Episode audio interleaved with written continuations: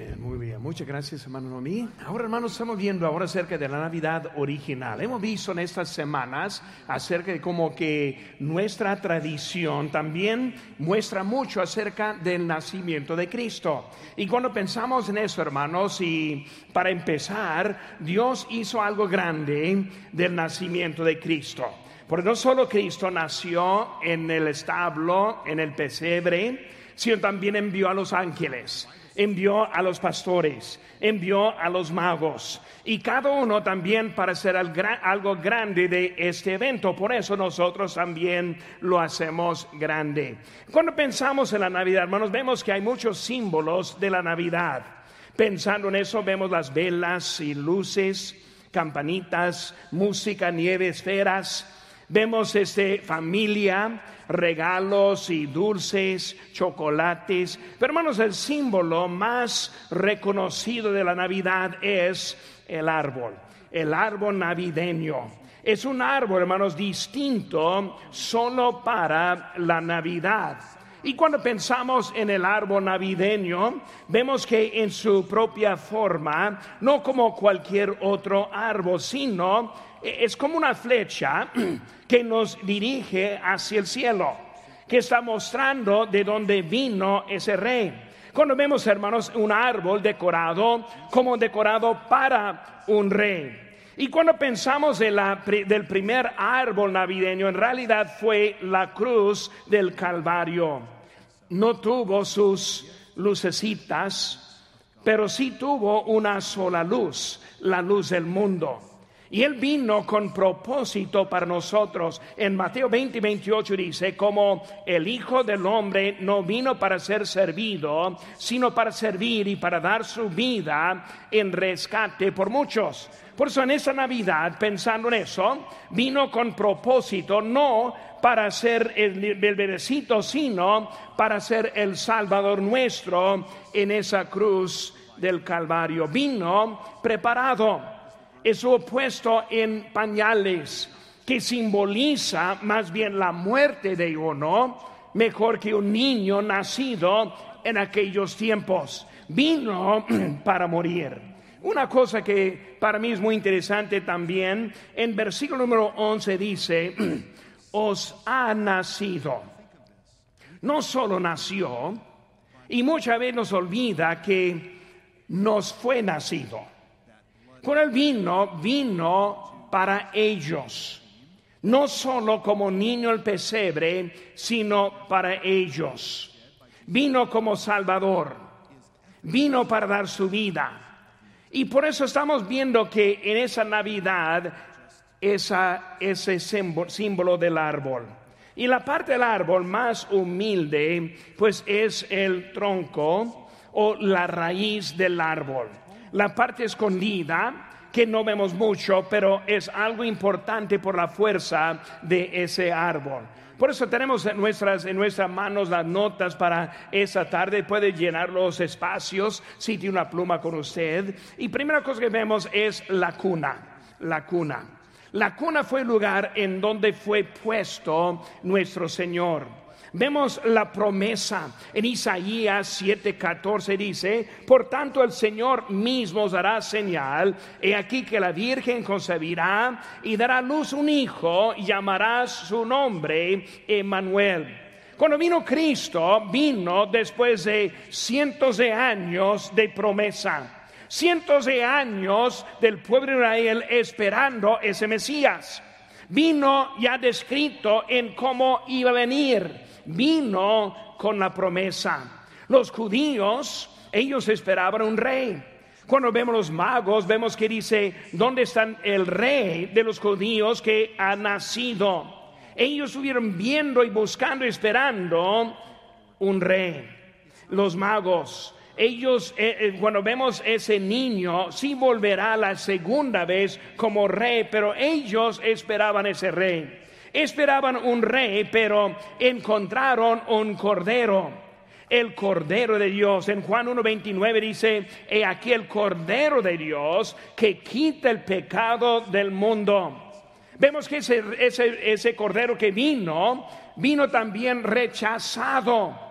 En Juan 1.11 dice, a los suyos vino y a los suyos eh, y no le recibieron. La cuna fue un lugar con promesa. Pero también vemos los pañales. No tenemos tiempo al momento, pero Isaías capítulo 53 nos habla mucho acerca de ese niño y cómo él vino para morir, cómo fue rechazado, cómo fue desapreciado. Ese cómo es que ese niño no tuvo ropa adecuada para un bebecito.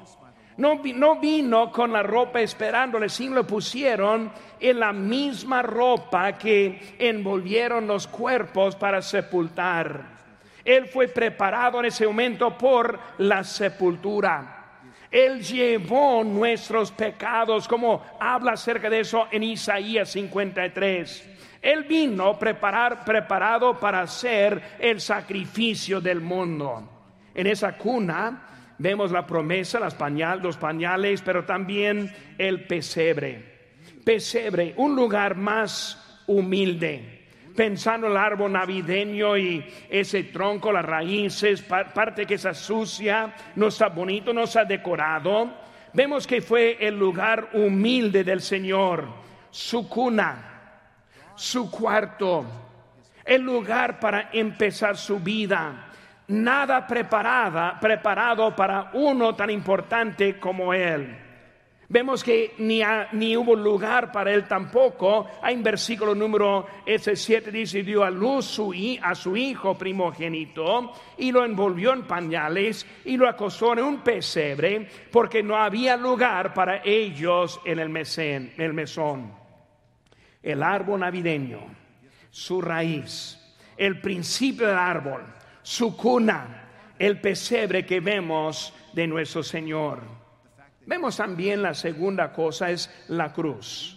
Filipenses 2.8 dice, y estando en la condición de hombre, se humilló a sí mismo, haciéndose obediente hasta la muerte y muerte de cruz.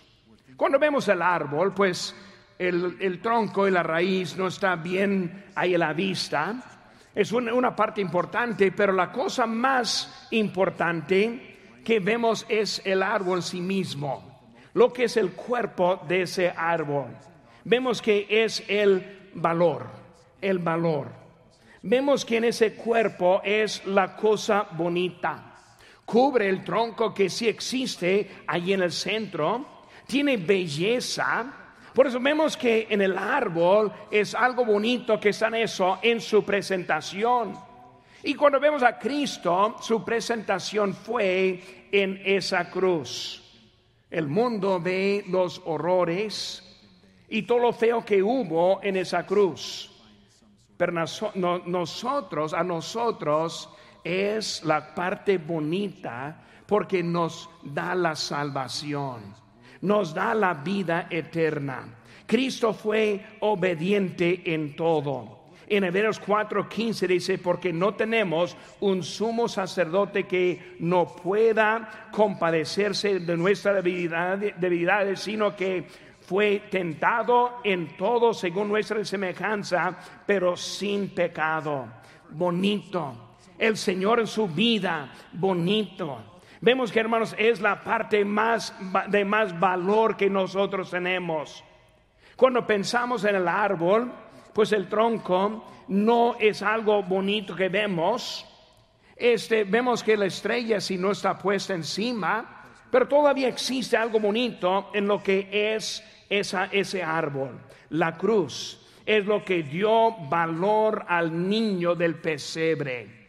Esa cuna no fue la parte bonita, esa cruz fue la parte bonita.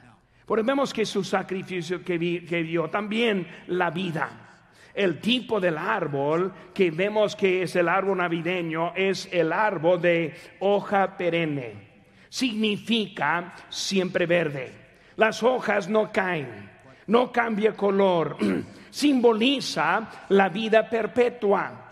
Por cuando vemos en Cristo en su vida, es algo escogido para simbolizar lo que Él hizo por nosotros, la vida de ese niño, el pesebre. fue de antes de su nacimiento y era después de su muerte. Dice en Efesios 2.1, y Él os dio vida vosotros cuando estabais muertos en vuestros delitos y pecados. Esa vida, no solo en Él, sino la vida que también que fue extendida en nosotros también. Esa luz de ese niño. Vemos la cruz como su valor y vida, pero también la victoria. De los árboles, es el que aguanta el frío y permanece con poca agua y sigue verde y sigue adelante.